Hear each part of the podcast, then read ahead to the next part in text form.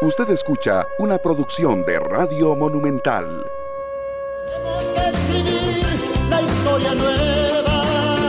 Buenos días, muy buenos días Costa Rica, ¿cómo amanecen? Bueno, se fue otra semana, ¿verdad? Estamos a viernes eh, de un mes que arrancó con fuerza y con ganas, por dicha, y nosotros también con fuerza y con ganas, ¿verdad? De eso se trata finalmente, de echarle ganas a la vida y de poder salir adelante en todos nuestros proyectos y de poder vencer las vicisitudes y las situaciones problemáticas que se nos presentan. De eso se trata la vida cada día. Y en eso estamos en este país y trabajando mucho, trabajando duro y tratando de ser mejores personas y mejores trabajadores y trabajadoras también, ¿verdad? Bien, eh, seguimos hablando del adulto y la adulta mayor. Y seguimos hablando porque ese ha sido, ha sido, un tema recurrente también en este programa. Dentro de los temas a los que hemos prestado especial atención está el tema del adulto y la adulta mayor. ¿Por qué? Porque tenemos problemas en este país en cuanto a poder ir preparándonos para una situación que ya en este momento nos está rebasando. En el, en el, en el aspecto más amplio, el poder educar a nuestra población ya como materia de clase desde que entran los niños al kinder en cuanto al respeto al adulto y a la adulta mayor y hacerlos valorar lo que significan los señores y señoras de la tercera edad. Eso es la gran preocupación y necesidad.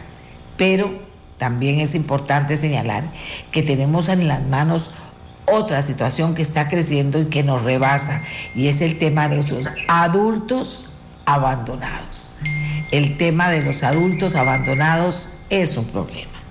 Y entonces fíjense ustedes que a nosotros nos preocupa. Por eso es que tratamos de estar investigando dónde se dan situaciones, dónde se dan situaciones eh, problemáticas, cómo se están atendiendo, cómo superarlas y el tema del adulto mayor abandonado, inclusive ayer lo tocamos en este programa a la luz de que se celebraba el Día Nacional contra el Maltrato a la Tercera Edad, eh, es un gran tema. Pero miren, aquí tenemos otro Envejecimiento acelerado en Costa Rica supera proyecciones. Un análisis de los más recientes sobre el envejecimiento poblacional muestra un aceleramiento que supera las proyecciones realizadas por el Instituto Nacional de Estadística y Censos.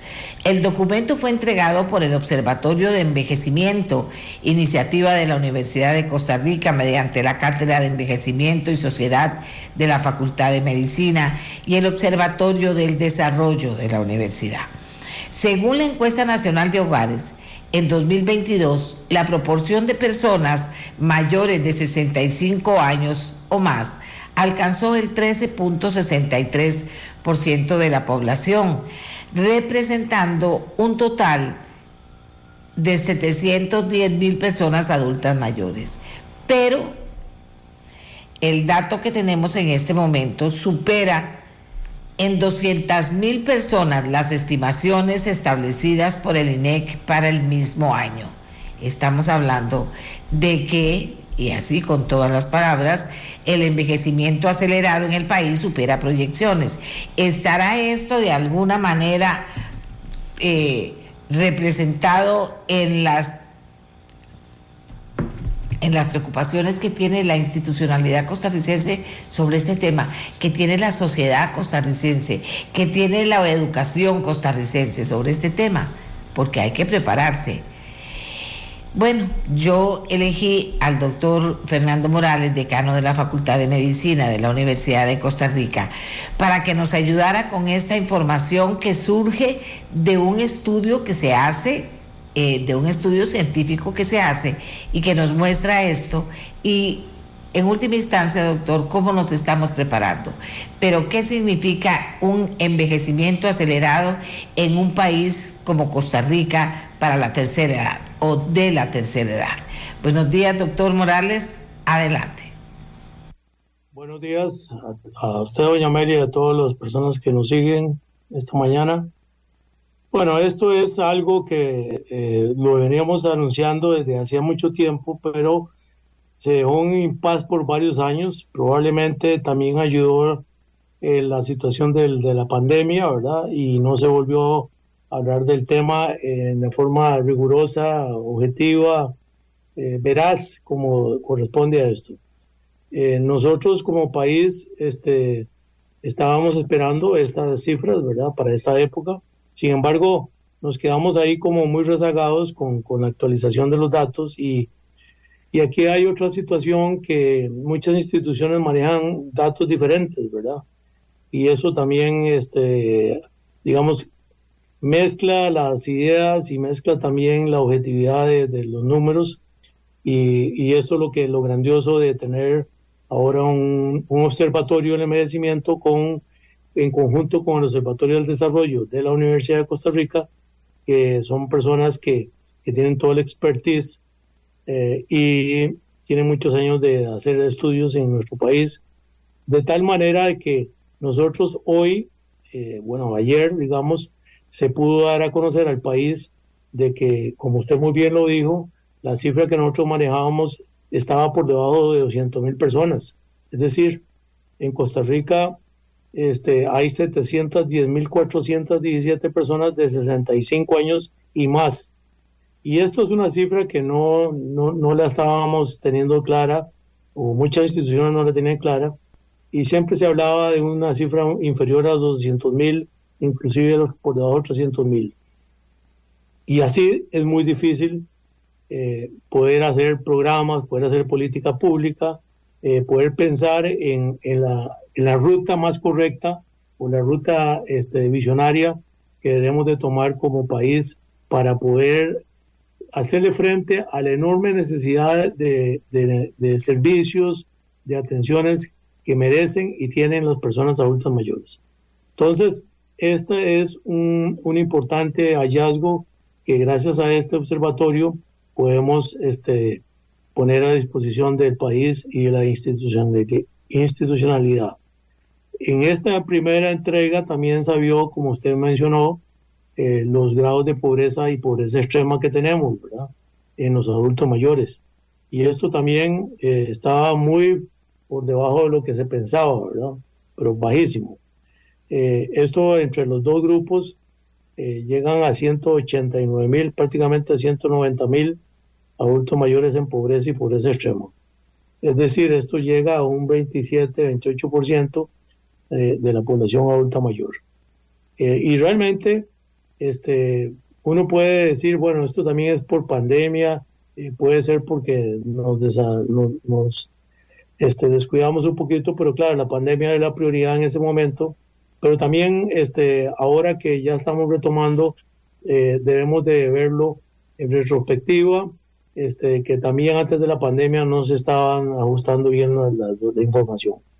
Y como usted puede ver y, las personas que nos escuchan, si uno no tiene datos correctos, datos veraces, datos eh, bien demostrables y bien documentados, es muy difícil poder hacer programas y poder favorecer a esta, a esta población que merece y que, repito, necesita atención. Hay muchísimas personas que en este momento en nuestro país, adultas mayores, no la están pasando bien. Recordemos que con la pandemia nosotros dijimos, mejor confinamos a los adultos mayores para que no se contagien. Y era una medida médica pues que tenía todo el fundamento del mundo. Lo que pasó es que siguieron en esa misma tónica, ¿verdad? Muchas familias, ¿verdad? Que mejor no los expongamos y los aislamos y eso trajo y ha traído este, graves consecuencias, graves consecuencias en la parte emocional de estas personas, graves consecuencias en la nutrición, ¿verdad? Ahora tenemos que hablar de inseguridad alimentaria y no de seguridad alimentaria como debería de ser, porque estas personas, este, muchas veces, eh, nosotros sabemos que casi 100 mil eh, personas viven solitas en, en, nuestro país, adultas mayores, y muchos de ellos no se valen como para ir a comprar los diarios y, y surtirse de todos los alimentos. Entonces, esto se convirtió en una situación muy, muy, muy difícil, ¿verdad? Eh, porque no se están eh, nutriendo adecuadamente. Los servicios eh, de salud están muy atrasados, ¿verdad? Están poniéndose al día, pero eh, está muy atrasado y entonces no hay oportunidad. Es decir, estas personas, muchas, una gran mayoría, especialmente las de mayor edad, de 75, 80, 90, 100 y más, este, requieren inmediata atención, no pueden esperar eh, citas a largo plazo o a mediano o largo plazo. Eh, y esto es otro problema que se está enfrentando el sistema de salud. Entonces, eh, esto tiene muchas aristas, muchas dimensiones que esta información nos abre para hacer una llamada de atención, una campanada a las autoridades, eh, a las políticas públicas que hay que ajustarlas, ¿verdad? A los programas que haya que hacer, los, programas este, dirigidos a estas personas tendrán que ajustarse pensando en que y viendo esta, esta información para que no nos quedemos cortos como está pasando en este momento. Y eso es, eh, me parece a mí, el aporte más importante. Yo en todos los, a mí siempre me ha preocupado esto desde las cifras, ¿verdad? los datos, los estadísticos nos informan y nos alertan mucho, este, pero a veces esto se queda, se queda como, como con otras prioridades que hay primero, aunque esta es una prioridad absoluta, lo de los adultos mayores, más con estas cifras. Imagínense que los de 60 y más están al millón o pasaditos del millón, pero aquí estamos hablando de 65 años y más. Entonces, cifras de 120 mil para nuestro país es una cifra muy alta que hay que eh, realmente ajustar los programas, hay que buscar recursos para auxiliar a todas estas personas que en este momento no la están pasando bien, decirle a las instituciones, a las ONGs, a las instituciones de públicas que tienen que este, ver con cuidado todos estos programas y los recursos tienen que aparecer, ¿verdad? No podemos negarle recursos a personas que en este momento este, nos están alertando de que no está bien la cosa, que no está bien. Uno puede, digamos, oscurecer estas cifras, uno puede ocultarlas, pero la realidad es la realidad. Y lo de la realidad que venimos viendo desde hace buen tiempo es que las cosas no están bien con los adultos mayores. Y esto, pues, eh, el observatorio tiene esa obligación de darle una campanada al país y en esto la Universidad de Costa Rica ha tenido todo el apoyo de las autoridades universitarias para que se puedan hacer a la brevedad todos estos estudios como se han hecho y darles ese seguimiento y acompañamiento a todas aquellas instituciones que así lo desean. Eh, y esto también es otra parte importante, ¿verdad? Porque este, muchas veces eh, las instituciones no tienen el expertise, ¿verdad? O, o no conocen, eh, digamos, por dónde caminar eh, una ruta más expedita, que, pero que sea también completa. Por ejemplo, cuando hablamos de, de, la salud integral, que hablamos muchas veces, ¿verdad? De salud integral, ¿qué significa eso y cómo lo vamos a, a ofrecer, ¿verdad? El tema de la, de la inseguridad, inseguridad alimentaria, es un tema de fondo, ¿verdad? ¿Y cómo vamos a hacerlo? Bueno, nosotros tenemos este, expertos en nutrición, ¿verdad? Que, que nos pueden y están dispuestos a ayudar de cómo entrarle a la situación. Pero vea qué interesante. Nosotros tenemos una ley que, es una, que fue una convención que es una convención interamericana de los derechos de las personas adultas mayores. Y esta convención fue aprobada en la OEA en el 2015 ley de la República en Costa Rica en el, 90, en el 16, 2016 y la ley 93-94. Junto con la ley 79-35, que es la ley integral de la persona adulta mayor, tenemos, digamos, la red jurídica para hacerla valer. Y sin embargo, este, hay un desconocimiento muy grande y no se aplica correctamente. Y entonces, esta es otra campanada que hay que hacer, ¿verdad? De que la aplicación de la ley que está vigente debe de, hacerse eh, de forma completa y, también actualizada, actualizada al momento en que estamos viviendo. La ley está muy completa en todos los temas que requieren la integridad de la persona, la, defensa jurídica, eh, inclusive la seguridad económica y alimentaria que está incluida. Entonces, aquí y sobre todo hay un capítulo muy importante que me parece a mí es no a la violencia no a la violencia contra los adultos mayores, que como usted muy bien lo dijo, ayer celebramos con sendas reuniones tanto en la Universidad de Costa Rica como en la Junta de Pensiones de Magisterio, este, alertando sobre esta situación de la violencia que es descomunal. No hay datos, nadie, este, cada eh, institución maneja sus propios datos que por supuesto están muy por debajo de lo que debe ser porque hay un subregistro, hay un subdiagnóstico y hay una subdenuncia. Es decir, muchas personas son maltratadas de los diferentes estratos sociales, no solo de las clases más, más desfavorecidas, sino que de la clase media y la clase alta. Eh, en Costa Rica eh, se oculta mucho esto. Y esto es otro flagelo, ¿verdad?, que hay que combatir, pero con toda la fuerza, ¿verdad? Este, no solo del conocimiento, sino de la ley también, para que se puedan revertir y no se hagan este tipo de cosas. Yo recuerdo en este, en este tema, en los ochentas, que se hacía mucho abuso físico, ¿verdad? el pellizquito, el empujón, este, la, la, la patada que le daban a las personas mayores y dejaba huella y de repente entonces se empezó a hablar de todo esto que no se hablaba en aquella época y entonces cambiaron al abuso psicológico, ¿verdad? Que ese no deja huella, pero ese es, ese es muy, muy letal para la persona adulta mayor porque la ofensa es este, estarlo eh, degradando constantemente, disminuyéndolo, eh, estresándolo y tal. Entonces, eh, esto eh, también hay que verlo con toda la seriedad posible porque se van transformando las circunstancias. Y, el abuso patrimonial, pues eso es a la luz del día, ¿verdad? Todos los días y a toda hora eh, pasan estas cosas y, nosotros muchas veces en los barrios, en las comunidades que vivimos, nos sabemos de casos, ¿verdad? De que de repente este, alguien de la noche a la mañana este, adquirió propiedades producto de sacarle a sus padres o a sus abuelos este, los, recursos. Eh, y no sabemos y, no decimos mayor cosa, ¿verdad? Claro, la familia y las personas mayores eh, piensan, bueno, si ya tengo la vida complicada, como me lo han manifestado muchas veces, no voy a complicármela más denunciando a un nieto o un bisnieto, ¿verdad? Y entonces aguantan y aguantan hasta que Dios quiera, ¿verdad? Y esto es injusto, ¿verdad? Ciertamente necesitamos también este, una cultura, ¿verdad? Y aquí el Ministerio de Educación también tiene un gran aporte, que antes en el pasado lo dio y luego de un momento a otro, de un plumazo, lo, prácticamente eliminaron toda esta este, instrucción en, en, el kinder, en la, en la primaria, en la secundaria. Y esto es muy lamentable, ¿verdad?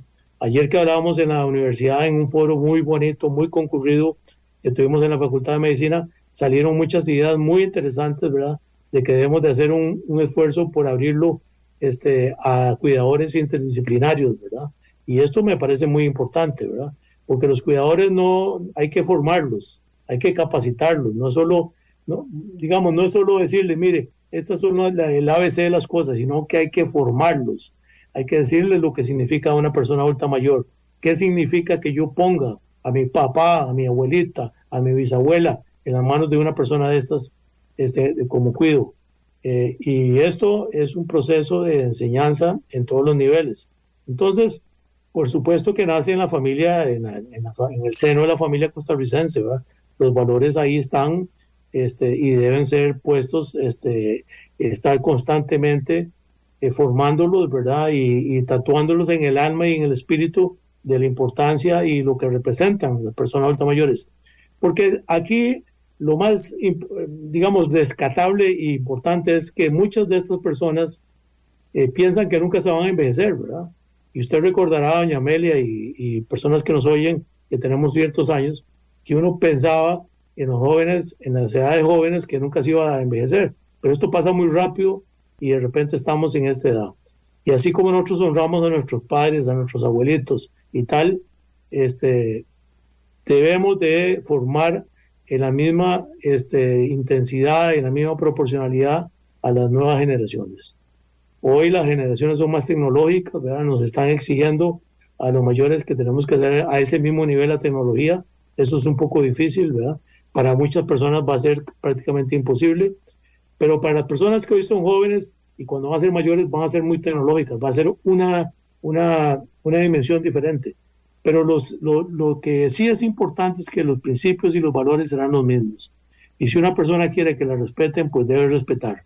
Entonces, vea usted que esto tiene grandes grandes eh, colores, grandes aristas, grandes ángulos, y el Observatorio de, la, de Envejecimiento y Sociedad eh, de la Universidad de Costa Rica, junto con la Cátedra de Envejecimiento y Sociedad, tenemos esos derroteros, esos objetivos que son muy ambiciosos, pero que se necesitan poner en operación con la colaboración de todas las saberes y la trazabilidad que dan todos los saberes. Aquí no es que solo es salud y que solo es estadística, no, son todos los saberes porque de todos los ángulos que uno quiera ver, el envejecimiento tiene eh, contacto y tiene este, realmente un desarrollo muy importante.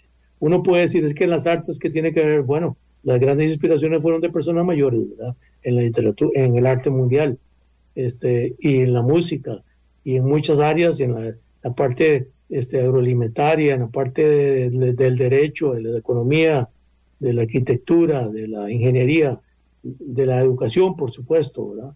Que, es importantísimo. La salud, pues, eso es obvio que, tiene que estar inmersa, ¿verdad? Con todas las áreas de nutrición, de enfermería, de este, salud pública, de tecnologías de salud, de medicina propiamente dicha. Todas estas tienen que estar.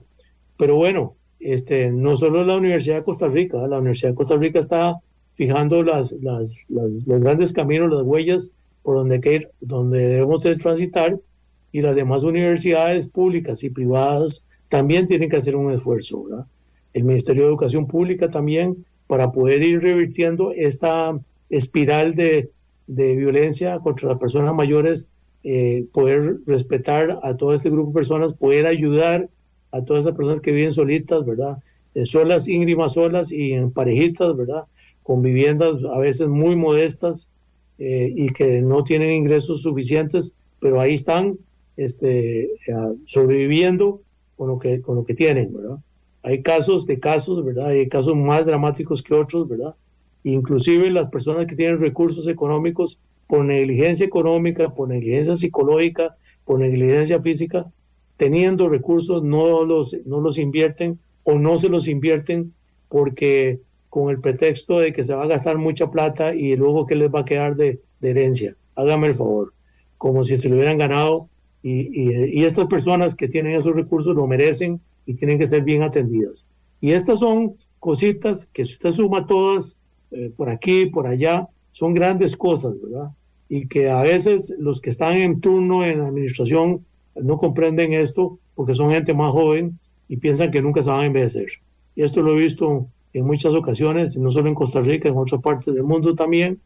Y esto es una llamada de atención que nos hace el Observatorio del Envejecimiento con estas cifras que son bien revisadas, que son bien documentadas y que realmente ha sido también sorprendente para nosotros eh, poder poner a disposición estas cifras, ¿verdad? de que casi hay 35 mil costarricenses que están en la línea de pobreza extrema, adultos mayores, por supuesto. Y esto son reflexiones que nosotros no podemos hacernos de la vista gorda, este, ni nadie puede hacérselo. El, el, sistema de, de, salud tiene que adaptarse y, y rápidamente, no es una cuestión que vamos a esperar. Entiendo perfectamente como geriatra que soy que la, que la pandemia nos ha dejado con un gran hueco de, en todo sentido, de atrasos de citas, este, mucha demanda de cosas que se dejaron de hacer, pero que había que atender esa pandemia. Y luego ahora estamos en el periodo de recuperar el tiempo perdido, pero de las poblaciones que deben ser prioritariamente asignadas en las citas, en la del diseño de nuevos programas, eh, sin duda alguna tienen que ser las personas adultas mayores que la están pasando, repito, nada bien. Y esto no puede ser, ¿verdad? No es, no es de recibo y tenemos que eh, tomar conciencia de esto y hacer llegar esta voz a todas. Nuestra voz, doña Amelia, tiene que llegar a todo el país, pero sobre todo a estas personas que tienen este, la posibilidad de cambiar la historia, ¿verdad? que son los, de, los que hacen las decisiones este, en las instituciones públicas este, y también privadas, que pueden este, realmente colaborar y, aliviarles toda esa carga que tienen estas personas eh, de frustración, de algunas de desnutrición, otras de servicios, ¿verdad? Que no, las, que no les está llegando bien, este, y de acompañamiento, porque también como seres humanos nosotros necesitamos acompañamiento, ¿verdad? esta, esta pandemia prácticamente ya está superada y no hay razón para que sigamos manteniendo esa soledad en esas personas y no las visitemos y no les demos el abrazo este caluroso, ¿verdad? Que eso es una es como un jarabe de, al, alma, ¿verdad? Y tiene tanta validez y es parte del tratamiento y los medicamentos eh, que, que, no cuestan dinero eh, que podemos darle a las personas adultas mayores y tenemos que retomar esa ruta, ¿verdad?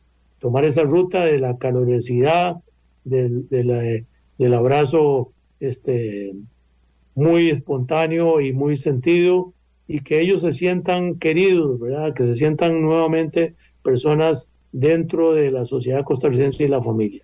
No podemos segregarlos, no podemos imaginarlos y no podemos nada más decir, ay, lo llamo por teléfono, ay, le mando un WhatsApp, ay, le mando un, correo, ¿verdad? Este, eh, y ya cumplí. No, esto no es así, ¿verdad? Este domingo, que es el Día del Padre, pues ojalá que, que muchos padres adultos mayores puedan recibir esta calurosidad y cuando venga el Día de la Madre igual y cuando venga la Navidad igual, este, que retomemos esa ruta este, que, fue muy valiosa y ha sido muy valiosa.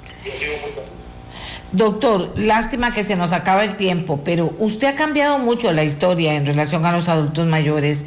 Ha insistido, ha logrado, ha tocado puertas que se le han abierto y las cosas han cambiado en los últimos años, pero estamos ante una realidad muy triste eh, eh, precisamente en este momento en que otra vez nos golpean los números, otra vez nos golpean las informaciones y la realidad. Pero yo nada más para cerrar le quiero plantear, usted que ha hecho tantas cosas, ¿por qué no, no logramos que la Universidad de Costa Rica, pero podría haber muchas otras universidades. En el TCU, en el trabajo comunitario, eh, comunal universitario, no se hiciera ya como organizadamente que todo este batallón de estudiantes que están en los últimos años de carrera salieran a tocar puertas y a ver a nuestros adultos mayores, se unieran en las instituciones para aprender sobre nuestros adultos mayores y tal vez podríamos mover algo ahí que también fuera bueno, tanto para los, los universitarios, que salen sensibilizados sobre el tema, sino para los adultos mayores que reciben sus visitas y también para la institucionalidad que, que, se mueve más hacia ese lugar eh, y que muchas veces puede decir no tengo con quién hacerlo. Podría hacerlo con todos estos trabajos que a la vez son investigaciones que se montan sobre el estado de los, de los temas que ocupan, ¿verdad? ¿Qué le parece, doctor? excelente que lo haya traído a la conversación, doña Amelia, porque una de las grandes razones por la que yo estoy en la Universidad de Costa Rica es esa que usted ha planteado, porque por supuesto yo de, no debería, digamos, este, no, no, sí debería, pero no, no, no ya estoy con, digamos, con la edad para estar en, en, otra, en otra dimensión, pero este reto, esta misión que es necesaria de poder, eh, por así decirlo, formar estudiantes en los diferentes saberes de la, de la, de la trazabilidad que da la Universidad de Costa Rica es un reto importantísimo y era algo que no se había hecho. Y si nosotros, como usted muy bien lo dice, no formamos a los nuevos profesionales en cualquier área, fíjese usted que en todos los saberes y toda esa gran trazabilidad, esas personas se van a desempeñar en otras áreas que no son de la salud pero en esas áreas pueden contribuir en el futuro en sus comunidades y desde su formación para formar a sus propios hijos y a su propia familia. Y esto es fundamental. Por supuesto, nosotros tenemos un trabajo comunitario muy pequeño y lo que falta son recursos para poder ampliarlo, ¿verdad? Pero sí se ha contemplado y el señor rector, don Gustavo Gutiérrez Peleta, ha insistido mucho en esto y por eso eh, yo quiero eh, eh, reconocerle el apoyo que nos ha dado y aquí lo que nos faltan son más recursos para poder ampliarlo. Pero por supuesto que ese es el fin, ¿verdad? De poder decirle a los muchachos de formación, ya hubiera querido usted y yo, doña Amelia, que nos hubieran sensibilizado en la universidad en aquella época, ¿verdad? Pero no se pensaba en eso, ¿verdad? Yo me acuerdo que, que ese tema no se hablaba. y recuerdo a don Enrique Benavides hablando del tema de delincuencia, usted probablemente lo recordará, que era como, como el gran tema, pero el tema ahora, todos son temas, ¿verdad? Pero el tema que nos está este, realmente eh, maltratando el zapato es el envejecimiento porque nos alcanza a todos, ¿verdad? Este, las poblaciones de 80 años y más, por ejemplo, son personas que está creciendo mucho ese, grupo poblacional y eso es muy bueno, ¿verdad? Muy bueno que para decir nosotros qué buena esperanza de vida tenemos, qué grado de longevidad tenemos, tenemos hasta zona azul y sacamos pecho ante el mundo y decimos, vean, en Costa Rica vivimos mucho, pero también hay que darle calidad de vida a eso, hay que darle atención, ¿verdad? Y yo sí participo enteramente con esa idea eh, y hagamos ese esfuerzo. Yo le transmitiré eso al señor rector, este, pero claro que lo que siempre faltan son recursos para poder este, ampliar esos TCUs que se vuelven necesarios y, y en la universidad eh, con la autoridad máxima bien consciente no, no es tan difícil, pero sí, sí faltan este, recursos económicos, lo de siempre, ¿verdad? Que nos quedamos cortos. Pero haremos todo ese esfuerzo porque esa es la razón principal por la que estoy yo, no solo para, para digamos, este, eh, modular y modelar y formar a, personas en el campo de la salud, sino en otras áreas, ¿verdad? En, el derecho, en la economía, porque eh, soy un convencido, doña Amelia, de que en todos los saberes necesitamos participación y tenemos que tener esos líderes, ¿verdad?, del futuro en cualquiera de las áreas que no son de la salud, bien este, sensibilizados, bien concientizados de que este, hay que tratar bien a las personas mayores porque un buen día ellos mismos van a ser mayores y quieren también y a exigir ese respeto, ¿verdad? Pero ese respeto no es porque yo a mí se me ocurre, sino porque me lo he ganado, porque he formado, he, he hecho camino para que otras generaciones también lo emulen, ¿verdad? Y esto es una, una carrera sin, sin fin, ¿verdad? Porque esto siempre lo vamos a hacer y ahí estaré Dios mediante este, el tiempo que, que pueda estar, ¿verdad? Todavía me quedan tres años y medio, doña Amelia. Le queda mucho tiempo, doctor, y muchas gracias de verdad por esa decisión de vida que tomó, por estar ayudando y porque ojalá sí pueda mover lo que haya que mover. Dice que cuando no hay plata ya hay ganas, o que cuando hay ganas no hace falta plata. Muchas veces por lo menos un término medio que provoque que nos movamos en algún medio para ayudar y para acompañar a los adultos mayores y para aprender de los mismos adultos mayores qué es lo que necesitan para podérselos dar. Gracias al doctor Fernando Morales, decano de la Facultad de Medicina de la Universidad de Costa Rica, facultad que junto con la Cátedra de Envejecimiento y Sociedad y el Observatorio de Desarrollo eh, nos aportaron estos nuevos datos en cuanto al tema del envejecimiento. Siempre es noticia porque tiene que ver con una población muy grande, muy importante en este país. Y como dice, como hemos estado diciendo, ¿verdad?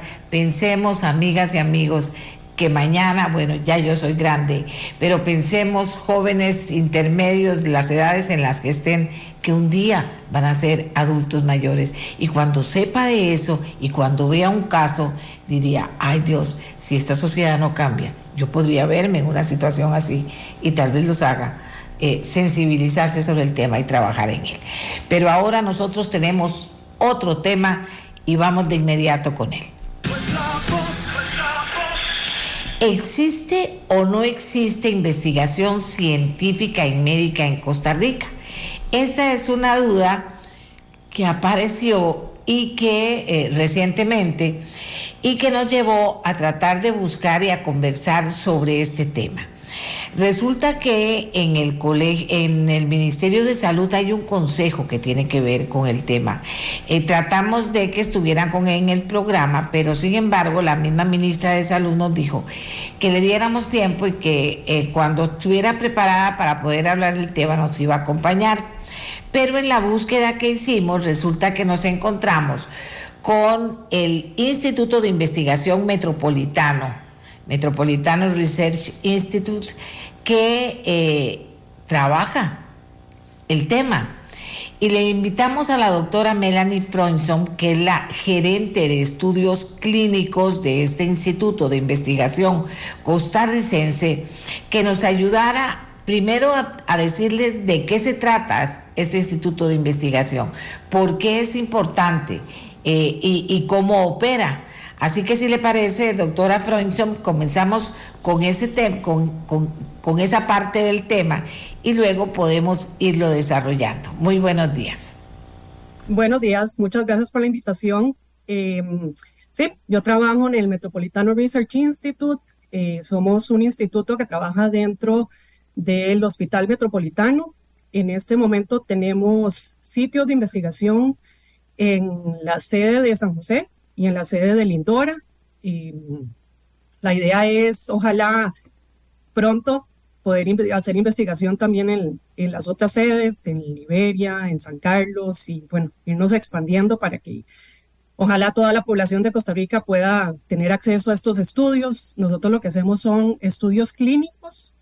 ¿Qué significa esto? Hacemos estudios de investigación en biomedicina, pueden ser estudios observacionales, como son, digamos, estudios estadísticos, y también hacemos estudios clínicos. Eh, en este momento tenemos un poco más de 20 estudios activos eh, con patrocinadores que lo que hacen es eh, traer tratamientos nuevos para probarlos. Nosotros tenemos lo que se llaman estudios de fase 2 y fase 3. Me imagino que Después de la pandemia, todo el mundo está un poco más familiarizado con esto de las fases, ¿verdad? Con, las vacunas de, de COVID. Eh, entonces, las, las fase 2 son estudios eh, que ya se prueban medicamentos que ya fueron probados en laboratorio para ver su seguridad o para ver que, que no tenga toxicidad.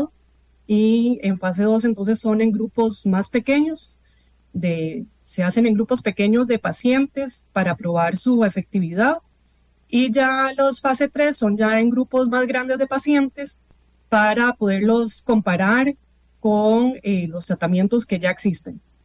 Entonces tenemos estudios en oncología, tenemos estudios en, bueno, la gran mayoría que tenemos son en oncología, pero también tenemos de vacunas, tenemos en artritis, tenemos eh, déjenme, estoy pensando a ver todos los que tenemos, vienen, vienen estudios de dermatología, de reumatología, y aparte de estos estudios clínicos que son de tratamientos, también tenemos estudios de dispositivos médicos. Qué interesante. Eh, en, medio de toda esta investigación que se ha hecho, ¿qué diría usted que se ha podido ir aportando desde el Instituto Metropolitano? Bueno, es súper ventajoso para los pacientes porque tienen acceso a tratamientos que todavía no se comercializan. Son eh, los tratamientos más modernos, por ejemplo, en oncología, lo que se está probando, lo, lo, más nuevo en tratamientos de oncología es inmunoterapia en conjunto con quimioterapia. Entonces, estos pacientes eh, tienen ese beneficio, ¿verdad? Que se les prueba un tratamiento que no está en el mercado, que es lo más nuevo que hay para los diferentes tipos, digamos, en estos casos de cáncer. Em, por ejemplo, si fueran vacunas, entonces son vacunas totalmente nuevas que se están probando contra enfermedades que ya existen, que tal vez ya exista algún tratamiento o alguna vacuna, pero estas son las, las más modernas. Entonces, ese es un súper beneficio para la población, porque como le digo, van a tener acceso a cosas que, que no van a conseguir en el mercado, que la caja todavía no da. Eh, como le digo, también se compara con las cosas que ya existen. Entonces existe, en, en los casos de, de, cáncer existen inmunoterapias ya, pero eh, son muy, muy caras. Entonces, eh, esto les da la oportunidad de accesar a estos tratamientos. Y para el país eh, existen muchas ventajas, ventajas económicas por toda la inversión que viene de estos patrocinadores. Existe la ventaja de, de, de todo este conocimiento nuevo de tratamientos. Además que se hace mucha colaboración, eh, porque hay reuniones con eh, médicos, eh, personal de investigación de otros países, entonces se, se, se, van haciendo conexiones para seguir trayendo más, más inversión y más estudios al país. Tengo muchas preguntas, doctora. Primero, ¿cómo se eligen los pacientes? Ok, esa es una muy buena pregunta. Eh, los estudios son muy específicos del tipo de paciente que puede entrar. Existe una cosa que se llaman los criterios de inclusión, que los pacientes tienen que cumplir todos estos criterios para poder ingresar. Eh, voy a darle algún ejemplo. Digamos, tenemos un estudio de cáncer de mama, pero cáncer de mama existen muchos tipos. Bueno, tenemos varios estudios de cáncer de mama, pero voy a dar ejemplo de uno Entonces, lo que se hace es buscar pacientes que tengan exactamente ese tipo de cáncer de mama. Entonces, se le hacen exámenes a los pacientes, eh, se ve que cumple con todo eso. Aparte, tiene que ser pacientes que, aparte de este tipo de cáncer, no tengan nada más. Entonces, se les hacen exámenes de sangre, se les hacen exámenes cardiológicos, se les hacen bastantes exámenes en una etapa del estudio al puro comienzo que se llama de tamizaje para ver si los pacientes pueden ingresar o no. Y bueno, por supuesto, antes de todo esto, lo primero, primero que me lo salté es todos tienen que firmar un consentimiento informado. Se hace una reunión con el paciente, se les explica eh, de qué se trata el estudio, qué es lo que se va a hacer, eh, todos los exámenes que se le van a realizar. ¿Y cuáles son los riesgos? Pues los riesgos son los riesgos normales de un medicamento, ¿verdad? Los, los efectos adversos que pueden tener. Ahí se les da toda una lista, se les explica cuáles son los riesgos. Cada, cada tratamiento puede tener sus, sus diferentes efectos adversos, pero es parecido a lo que van a tener con, con el tratamiento que, que igual van a recibir si, si van a la caja o incluso las inmunoterapias tienen mucho menos efectos adversos que la quimioterapia pero se les da, se les explica y se les da todo un listado de lo que, de lo que puede llegar a suceder. Eh, yo les explico a los pacientes que es como cuando uno compra un medicamento, ¿verdad? Y, trae ese inserto, ese papel adentro donde le explica todo lo que puede llegar a suceder. Eso no significa que, que va a suceder, pero sí se les explica a los pacientes que, que, existe esa posibilidad de que vayan a sufrir esos eventos adversos. Igual, todos los pacientes que están en estudio se les da seguimiento constante se les hacen exámenes a cada rato para ver que todo esté bien. Si el paciente llega a sufrir algo en cualquier momento, nos puede llamar, nos avisa. Hemos tenido pacientes que hemos tenido que hospitalizar y si, si estos eventos son relacionados al tratamiento que se les está dando, el estudio les paga todo, cubre todo porque es relacionado al tratamiento. Es decir, que esto no tiene ningún costo para los pacientes. No, no tiene ningún costo. Eh, en realidad es, es, gratis, ¿verdad? No, no tienen que pagar nada, incluso se les pagan los viáticos, o sea, si las personas, entonces hemos tenido pacientes que vienen de muy lejos, eh, hemos tenido, tenemos de Guanacaste, de Santa Teresa, de Limón, entonces todos los viáticos se les paga. ¿Son tratamientos experimentales en todos los casos? Perdón, no le escuché el comienzo de la, de la pregunta. ¿Son tratamientos experimentales en todos los casos? En todos los casos son tratamientos experimentales, pero como le expliqué, ya estos fueron probados en la parte de, toxicidad y ¿verdad? De, todo lo que le podría pasar al cuerpo y, y ya lo otro lo que estamos probando es que de verdad sean efectivos contra la enfermedad y que sean mejores que lo que ya existe. Habla de patrocinadores, ¿a qué se refiere, doctora? Eh, en la mayoría de los casos son casas farmacéuticas, pueden ser eh, grandes, conocidas o pueden ser más pequeñas. Eh, también, como le dije antes, también tenemos dispositivos médicos, entonces son las que fabrican los dispositivos médicos, entonces ellos son los patrocinadores. Realiza la investigación. ¿Perdón? ¿Quién fiscaliza la investigación?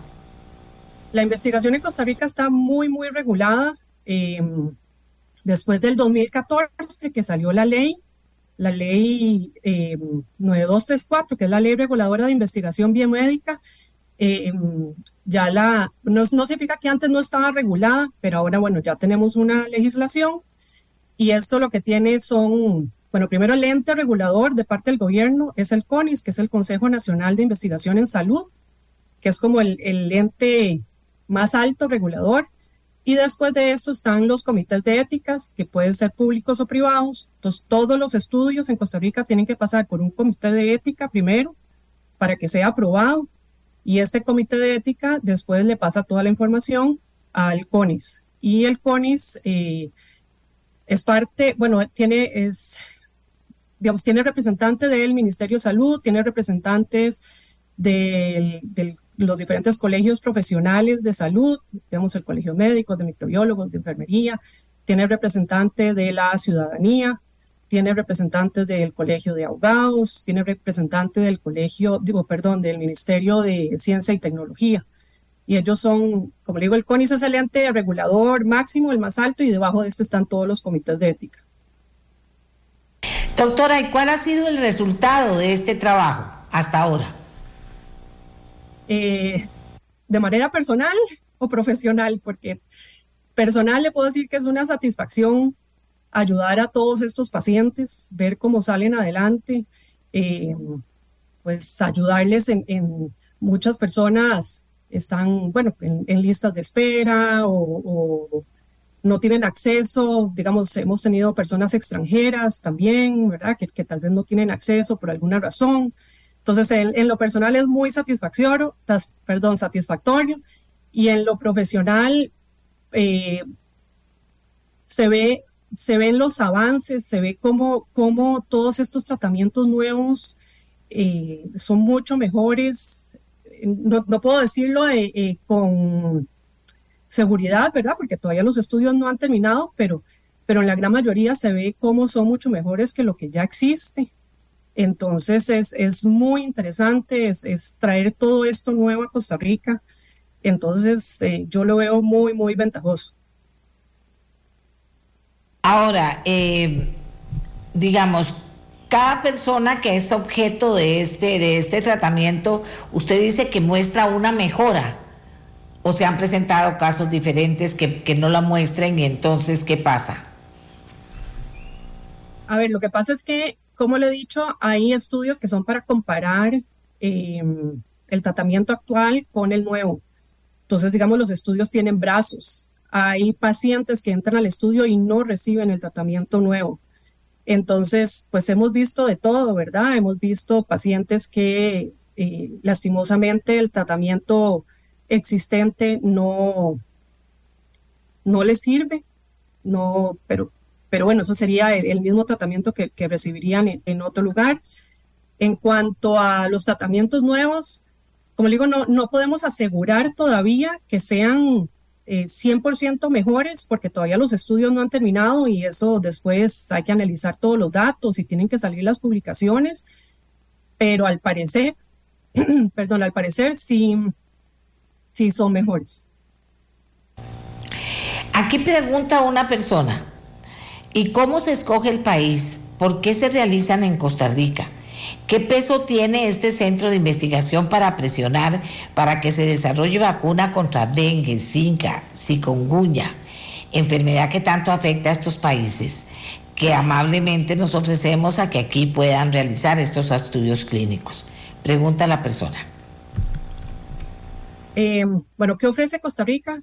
Costa Rica ofrece profesionales de muy alto nivel, muy bien preparados, Además ofrece un muy buen nivel de inglés porque casi todos los documentos, aunque están traducidos porque debemos presentarlos al Comité de Ética en español, el original es en inglés, entonces eh, el nivel de inglés en Costa Rica es muy bueno y eso ayuda mucho. Aparte, como les explicaba antes, esto se hace en reuniones globales, los estudios son globales, entonces eh, hay que saber inglés para poder comunicarse y eso es muy atractivo en Costa Rica, aparte de, la infraestructura en salud eh, que tenemos. Entonces eso ayuda mucho. Y en cuanto al el peso que uno puede tener, eh, normalmente ellos se acercan a nosotros, entonces nosotros lo que tenemos que hacer es, pues los estudios que ya tenemos, conducirlos de la mejor manera, con muy alta calidad de datos, para que poco a poco ellos nos vayan ofreciendo más estudios y pues lo hemos logrado. Nosotros en el Metropolitano Research Institute, el, Departamento de Investigación,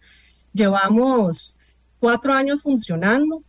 Eh, empezó en el 2020, justo antitos de la pandemia.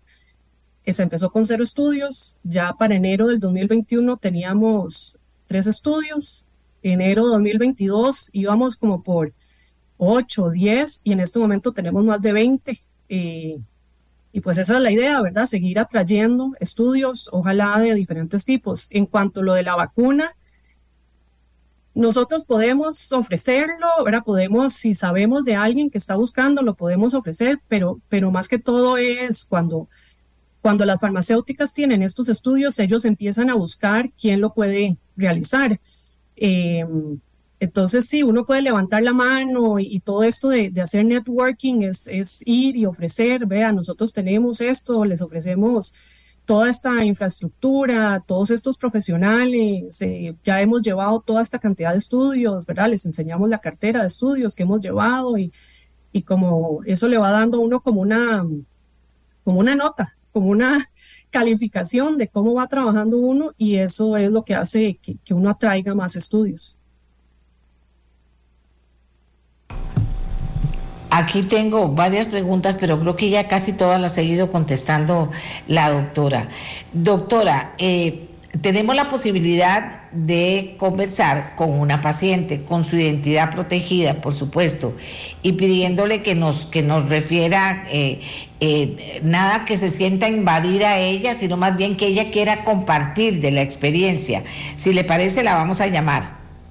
Perfecto, sí, yo creo que eso es lo mejor. ¿Quién mejor que una paciente para dar su testimonio de, cómo le ha ido con estos estudios. Voy a ver que me avisen cuando tenemos lista la llamada para, poder conocer a las personas que escuchan ella todavía es parte del estudio, por lo cual se mantiene su identidad confidencial, por eso no le vamos a llamar por su nombre. Eso está totalmente claro. Vamos a ver. Me avisan cuando está lista la, persona. Que se ha identificado con, el, con un número para proteger su identidad precisamente. ¿Aló? En el guion tenemos el número. Sí, ya, ya, ya, me llamaron. ¿Aló? Sí. Eh, muchas gracias por participar. Lo que queremos es que usted nos cuente cuál ha sido su experiencia eh, eh, en el instituto y con el tratamiento que ha recibido. ¿Cuál ha sido su experiencia? Buenos días.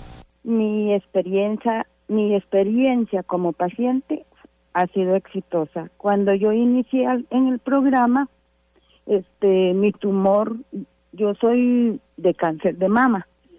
Mi tumor medía 6.5 de, de en, en la mama.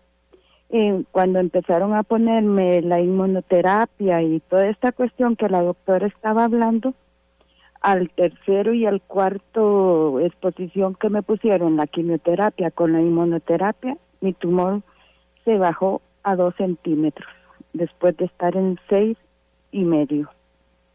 Quiero contarles que cuando a mí me operaron lo que tenía era un granito de arroz únicamente. ¿Me escucha, doña Amelia? Sí, claro, perfectamente.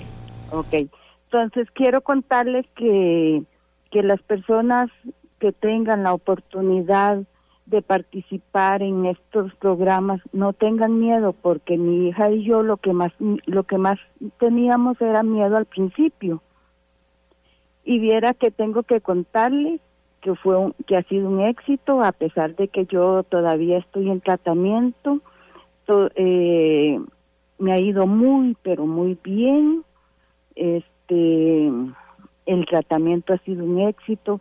Las personas que trabajan ahí son especiales para tratarlo a uno.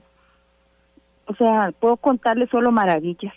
En mi vida mi vida eh, ellos nos ayudaron mucho a mi familia y a mí porque yo le cuento que cuando a uno le dan la noticia de que uno tiene cáncer, uno lo asocia con la muerte.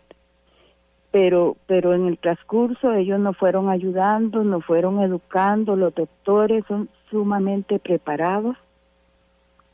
Y para contarle que hoy, después de año y medio o dos años que tengo ya de estar en, en, el, en el tratamiento con ellos, yo hago mi vida normal, yo no perdí mi seno, eh, bendito sea Dios, eh, este, estoy bien, como le digo, los trata el tratamiento es súper bueno. Eh, ¿Qué más puedo decirle? Pregúntenme usted y yo con mucho gusto le voy a, a decir. Lo que queremos es que usted pueda expresarse, contarnos cómo le fue, cómo se siente, cómo la trataron, por supuesto, eh, eh, y cómo superó el miedo que dice usted que era lo que tenía usted y su familia en un inicio y que, final, y, y que pudo superarlo y pudo irse dando cuenta en un proceso lo bien que le ha ido y qué le han dicho hasta ahora. Bueno, para contarle que el miedo lo superamos porque uno llega a esos lugares sin saber cómo, cómo, cómo va a proceder. Entonces, hay un doctor súper especial, ah, todos son especiales, pero este doctor, cuando uno llega, lo va educando, le va explicando paso a paso, le va diciendo lo que puede sentir y lo que no puede sentir, y entonces, este, y las muchachas, las enfermeras lo ayudan a uno, entonces uno va superando ese miedo porque uno llega ignorante, de la enfermedad, de cómo va, cómo va a ir. Entonces, eso a uno lo ayuda porque ellos son muy capacitados. Aparte de eso, eh, la confianza que le da el tratamiento a uno, que cada día se va sintiendo mejor, y eso es otra situación. Y en, en lo personal, puedo hablarlo yo como, como lo personal mío, yo me siento muy bien. Cuando a mí el doctor me operó, después de tener el tumor mío era del tamaño de una naranja entre el seno.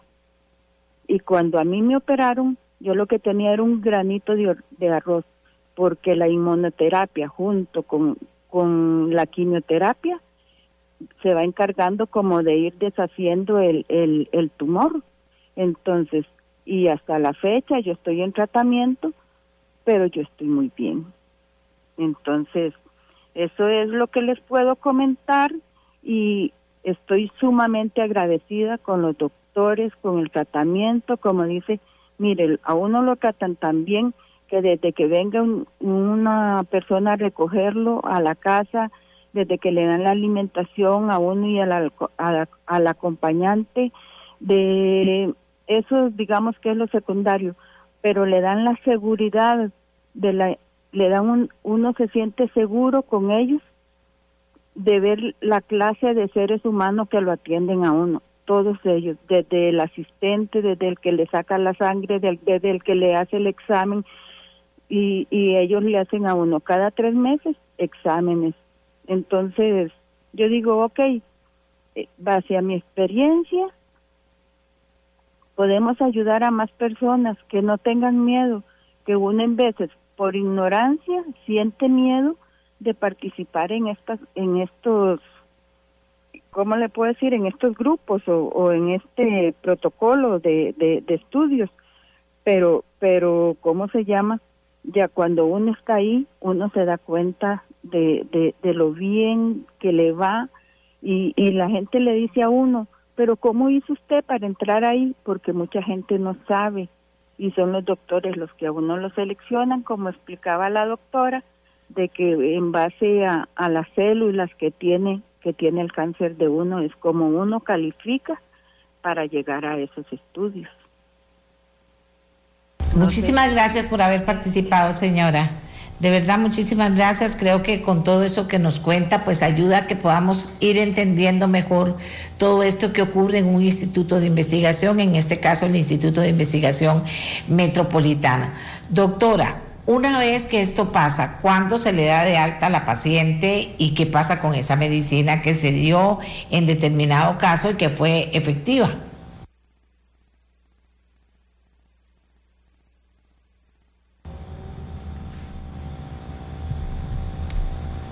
Aló, doctora, ¿me, escuchó? Tenemos problemas con la escucha. Eh, Doctora Freundson, ¿me, ¿me escucha? Doña Mer. Doña Mer. Doctora, es que decía que para finalizar, porque de muy, muy clara la explicación de la señora. Sí, yo la escucho. Ah, bueno. Entonces, ¿qué pasa?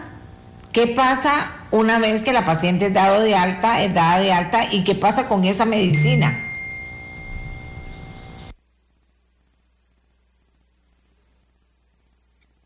Sí, le, estaba tratando de explicar, pero creo que no me escuchó. Los tratamientos dependen del estudio. Hay tratamientos que sabemos que después de un tiempo ya no tienen efecto. entonces se le da el tratamiento a la paciente por ese tiempo y ya hay otros tratamientos que sabe que sí, que sigue teniendo efecto. Entonces, si ya el estudio terminó eh, dentro de la ley de Costa Rica, ¿verdad? De la ley eh, que le decía la, la 9234, lo que dice es que si este tratamiento se, se, se sabe que, que, perdón, que tuvo efecto, que fue beneficioso y que va a seguir, seguir teniendo efecto, entonces se les debe seguir dando a los pacientes. Entonces, en este momento nosotros tenemos dos pacientes de un estudio que empezó hace años y se les sigue dando el tratamiento. Ok, ok. Eh, eh, muy bien. Era para, para ver, bueno, doctora, y como cierre, ¿verdad? Creo que hemos informado básicamente lo más importante de lo que hace un instituto de investigación. Hemos informado de cómo trabaja un instituto de investigación, que es el Metropolitano Research Institute. Y eh, hemos conversado con una paciente para también poder tener la opinión de ella. Y ahora como cierre, ¿cuál es la importancia que ustedes le dan a este instituto? Eh, eh, como, como, como grupo que lo está llevando adelante, que está llevando adelante estas investigaciones? Bueno, nuestra idea es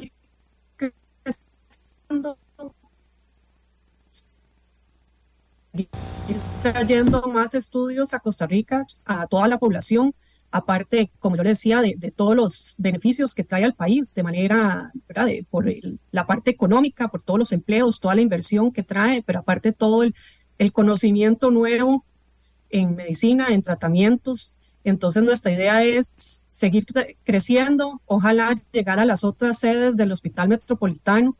Eh, entonces yo invito a todas las personas a seguir nuestras redes. Nosotros estamos publicando cuando, cuando estamos reclutando en los estudios, nosotros publicamos los anuncios de qué perfil de paciente es el que estamos buscando.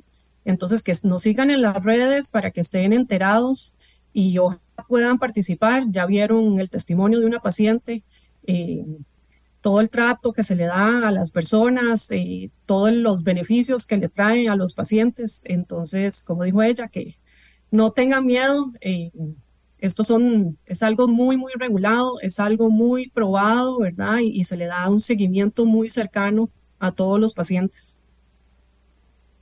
Vamos a ver, dice usted que en la página de, ustedes se puede, se puede tener información, o sea, ¿cuál es la, eh, denos la dirección electrónica para que la gente pueda comunicarse o cualquier otro tipo de dirección? En la página del Hospital Metropolitano y también les voy a dar, hay un, WhatsApp donde nos pueden escribir. Deme un segundo, ya le busco el número. El WhatsApp es el 6358-6446. Se lo repito, 6358-6446. Ese es el WhatsApp del Metropolitano Research Institute por si quieren contactarnos por alguna razón, ¿verdad? Si quieren averiguar sobre algún estudio, nos pueden escribir ahí y si no, en la página, en las páginas, en las redes sociales del Hospital Metropolitano, ahí estamos publicando los anuncios. Amigos y amigas, muchas gracias a la doctora que nos atendió, Melanie Freumson. Ella es la gerente de estudios clínicos del Metropolitano Research Institute Instituto de Investigación del Hospital Metropolitano, que nos ha dado valiosa información y además nos deja inclusive hasta un número. Si usted tiene alguna duda importante o pregunta importante, se las puede hacer. 6358-6446. De verdad que me parece a mí que esto es una buena noticia apenas para un viernes, ¿verdad? Bueno, pero no han acabado las buenas noticias en el programa. Vamos a hacer una pausa y vamos a volver para conocer a Maco Lodge en el sur de Turrubares, en Carara. Les prometo algo especial. Hacemos la pausa y ya regresamos. La mía, la suya, la de Pablo Gordienco. Resulta que Maco Lodge está en el sur de Turrubares, en Carara, y es un lugar diferente que permite vivir experiencias naturales que algunos califican de increíbles. A los que les gusta eh, lo que nos van a contar ahora que existe ahí y que han logrado eh, eh, poner a disposición de las personas. En este mes del ambiente, por supuesto que vale la pena que el dueño de Maco Pablo Gordienco, nos cuente esta historia. De acuerdo, le vamos a pedir a él que nos diga qué es Maco Lodge, por qué digo yo que me han contado que se viven experiencias naturales increíbles, haciendo énfasis en el tema de experiencias naturales, o sea, con la naturaleza, con el ambiente, con conciencia ambiental también. Pablo, muy buenos días, gracias por acompañarnos. Buenos días, doña Amelia, gracias a usted y a todos los radioescuchas. historia, Pablo. si quiere le cuento un poco de historia. Eh, nosotros llegamos a la región hace 40 años. Es una región ganadera, muy compactados los suelos, mucha degradación y aprovechamos en aquel entonces los incentivos de la ley 7575 de reforestación. Eso fue un hito para la historia de Costa Rica. Recordemos que en los 80 teníamos la tasa de deforestación más alta de todo el planeta. En ese entonces, con esta ley se promovió incentivos para reforestar. Nosotros comenzamos a reforestar y no teníamos la experiencia que tenemos ahora. En aquel entonces solo se permitía reforestar con especies eh, probadas que no eran nativas, como la tequila y la melina. Posteriormente, cuando nosotros comenzamos a cosecharla, exportamos materia prima, exportábamos únicamente los eh, troncos a la India y, parte a Singapur. Entonces tomamos la decisión de hacer un ecology. Entonces, en ese momento se dio un giro de 180 grados porque desarrollamos un lodge totalmente sostenible desde sus inicios. Utilizamos la madera de teca para la construcción de una parte del lodge, utilizamos madera reutilizada de postes de la telefonía de ICE que los habían sustituido por ser de madera y así levantamos la estructura y construimos toda la parte del el marco del hotel con madera de una tormenta que hubo Jonás, que solicitamos los, teníamos a la orilla del río Tárcoles una propiedad y solicitamos los permisos para la extracción. O sea que utilizamos tres tipos de madera, madera recuperada, madera reutilizada y madera de plantación. Y decidimos estar este, desconectados de la red eléctrica del ICE, o sea, lo que llaman en inglés off the grid. Entonces teníamos nuestro propio banco de baterías hasta que llegó la pandemia, que luego quizás les pueda contar qué es lo que hemos hecho posterior a la pandemia.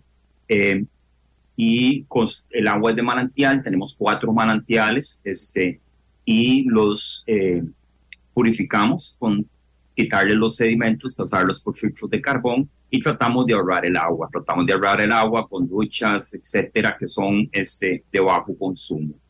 Eh, desde el inicio queríamos utilizar este, un concepto un concepto que se permita tener una vivencia y esa vivencia la desarrollamos produciendo nuestra propia comida.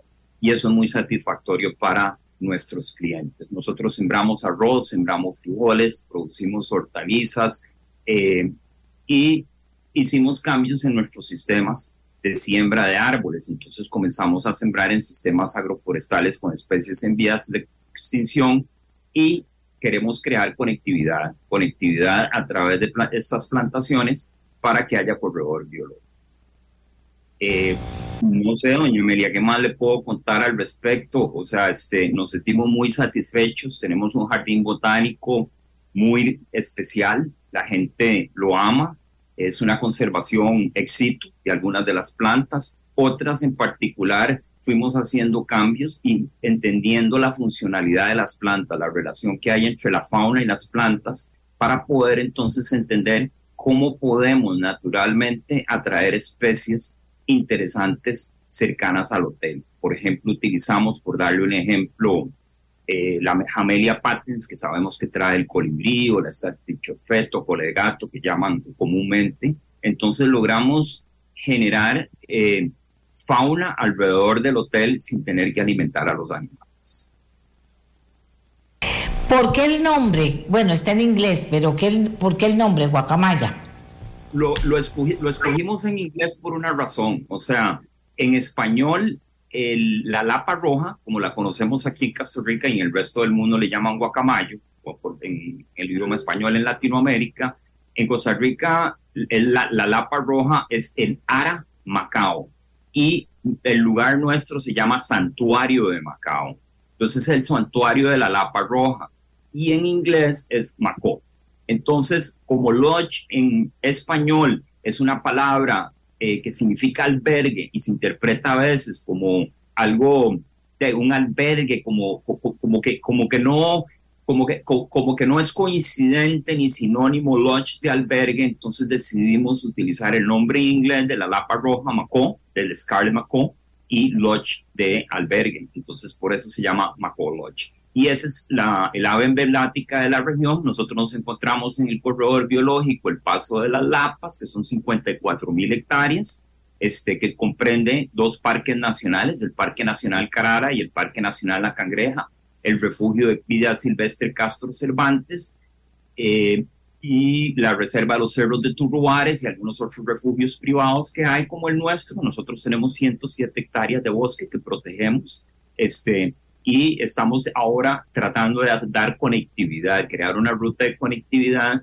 entre el Parque Nacional Carara y el Parque Nacional La Cangreja. A eso me he estado eh, abocando con un grupo bastante grande de personas para empujar esa conectividad, porque hay mucho endemismo que significa este, que la genética de ciertos animales en las zonas de los parques eh, comienza a, a, no ser eh, tan, tan, ¿cuál sería la palabra que podría utilizar? Este, eh, la genética comienza a, degradarse y es importante que haya comunicación entre esos parques a través de estas rutas para que haya flujo de animales entre ellos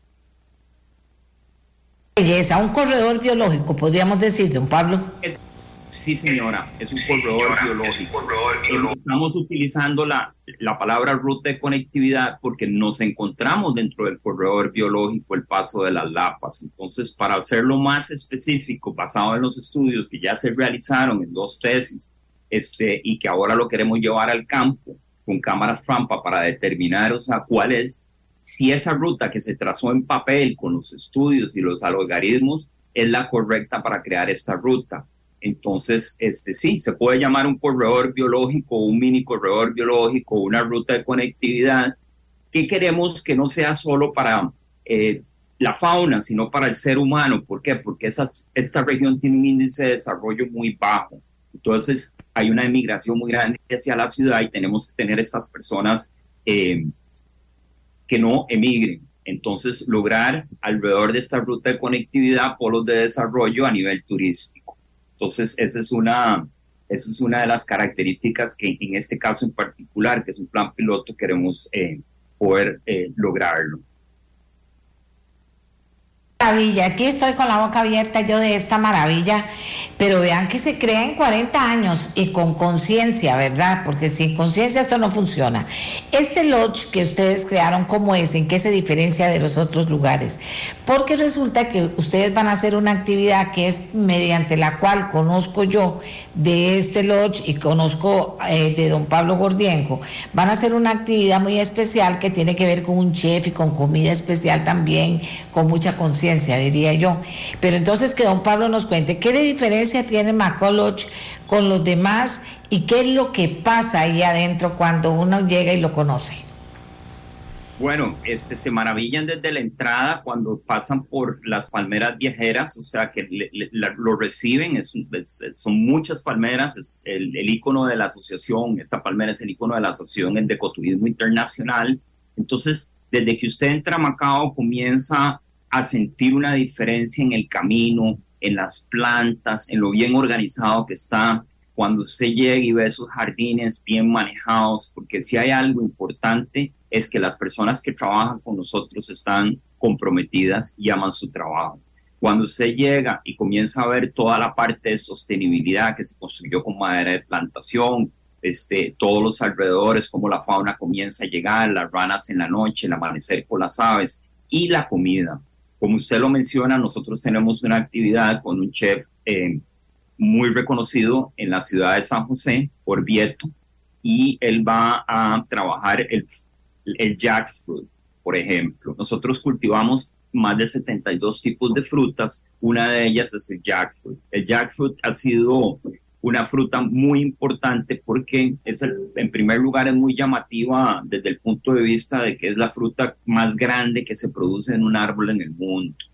Tiene una productividad muy alta y se puede crear de él sustituto de la carne, se pueden hacer helados, se pueden hacer batidos, se pueden hacer hasta un tipo de paté que ha sido exquisito. Entonces el señor Orvieto va a tener esta actividad y en esta actividad solo se va a trabajar el jack. Eh, en, eh, ¿Qué hace diferente? La gente. La gente es totalmente comprometida. Nuestra chef, por ejemplo, eh, Liz, es una persona que cada día mejora y mejora y entrena a las demás personas, porque nuestra filosofía es yo puedo traer personas y gente para que vayamos mejorando en todos los campos que tenemos, pero que estas personas también le enseñen a los demás y hay un compromiso muy importante, es esa, poder ayudar a los demás. Y todos han trabajado en conjunto para lograr este lugar tan espectacular. En el caso de los sistemas agroforestales de cacao, la persona con la que trabajaba limpiando los pisos de la casa, ella prestó mucha atención cuando yo traje un maestro chocolatero danés 12 eh, personas estuvieron trabajando, ella prestó atención, empezó a trabajar, montamos un pequeño lugar. Hoy tenemos ahí en el sitio una fábrica de chocolates que tiene nuestra propia marca, ya estamos, ya estamos vendiendo 10 productos y estamos exportando a Suiza, estamos exportando a California, estamos exportando a New York, y hemos eh, participado en ferias internacionales como la feria de Seattle. Entonces, Aquí hay un potencial humano y gente muy comprometida. Eso hace la gran diferencia. El, el restaurante está abierto y conectado con, con las mesas, entonces hay una interacción entre los, los, cocineros este, y, y, y, el público, ¿verdad? Que llega a comer y pregunta. Por ejemplo, nosotros servimos tantos productos tan diferentes y tan interesantes que son propios nuestros, algunos otros son eh, pues, pues no tan nuestros, ¿verdad? Pero porque en realidad muchas de las cosas que nosotros creemos que son eh, nativas de Costa Rica no lo son, pero nosotros, por ejemplo, servimos eh, un puré, el otro día sorprendido un puré de, de, banano, delicioso, servimos helado de chocolate, servimos este, la papa aérea, que es muy interesante, sabe a papa, color, la discoria, este, se trabaja mucho el fruta de pan, el fruta de pan se hacen eh, chips como si fueran de papa frita. Este, trabajamos eh, muchas otras frutas, los frescos de yuplón,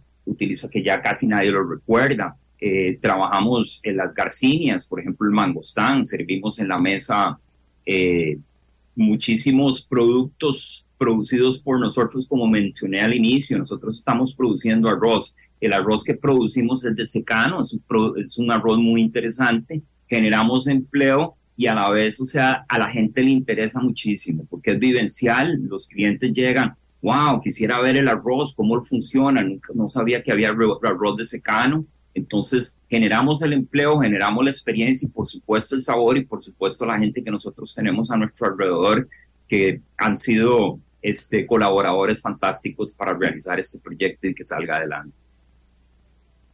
Pablo, y es esa mentalidad que tiene, qué cosa más linda. Fíjese que me dicen que, que usted, yo no lo conozco, pero cuando me averiguo con quién puedo hablar, me dicen que con él, y, me dicen que Pablo eh, tiene la sostenibilidad en la piel, dicen y se siente cuando uno habla con usted, porque eso es toda una filosofía de vida, una filosofía que, y, además como muy integral que han ido logrando y este esta ruta de conectividad entre Parque Nacional La Cangreja y el Parque Nacional Carara, pues sin duda alguna que demuestra esa mentalidad futuro que tienen ustedes. Correcto, pues desde niño, y eso lo estaba pensando el día de ayer, de ayer desde, desde dónde comencé con este viaje y yo desde niño iba con mi, mi abuela a sembrar plantas y, me indujo a abrirme a, la naturaleza y después este, en este proceso de vida conocí muchas personas en, mi adolescencia que éramos aventureros y viajábamos por Costa Rica, Fueron de, fuimos de los primeros surfeadores, entonces pues ahí se, se hizo un grupo y, y, y papá compraba la National Geographic y siempre quise hablar inglés para para ver todas esas maravillosas historias de naturaleza y, ahí me fui involucrando. Quise estudiar biología, no lo logré, estudié agronomía y, ahí fue, la vida me fue llevando y, siempre ha sido con el corazón, con la pasión y con ganas de hacer cosas, mejorar el, el planeta y mejorar, o sea, este, Costa Rica y, poniendo mi grano de oro en lo que sé hacer, que es empujar cosas y realizarlas. Es... Porque no es solo pensarlas y quererlas, es lograrlas, ¿verdad? Y usted lo ha logrado ahí. Aquí le dice Jairo Sánchez, un gran saludo para Pablo.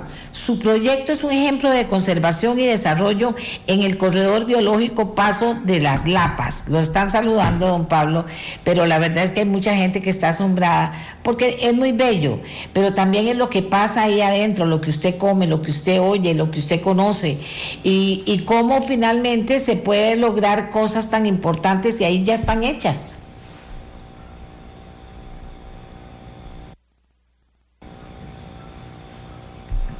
Se le paró el... Eh, eh, aló, don Pablo. Oh, oh, vamos a ver si saco el teléfono porque tenemos problemas con internet. Vamos a ver. Aló, don Pablo, ¿me escucha?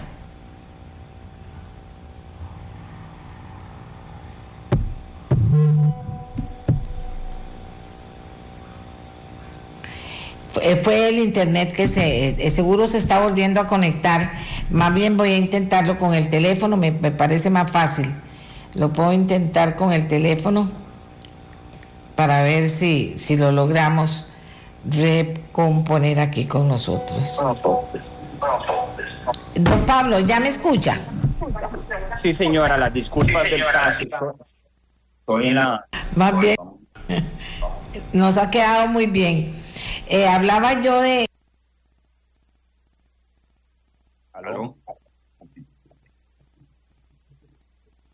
Esta ruta de la conectividad entre el Parque Nacional La Cangreja y el Parque Nacional Carara habla de futuro, pero también habla de un futuro conservacionista, de un futuro ambiental, de un futuro que sostenible, don Pablo. Correcto, porque la sostenibilidad tiene que estar asociada al ser humano.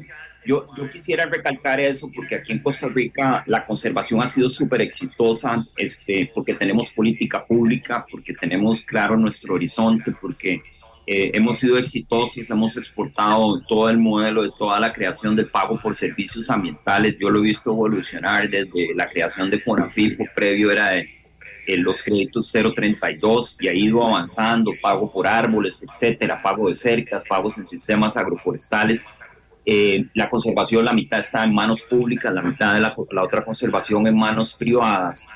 Pero en toda esta conservación que tenemos no está la figura humana.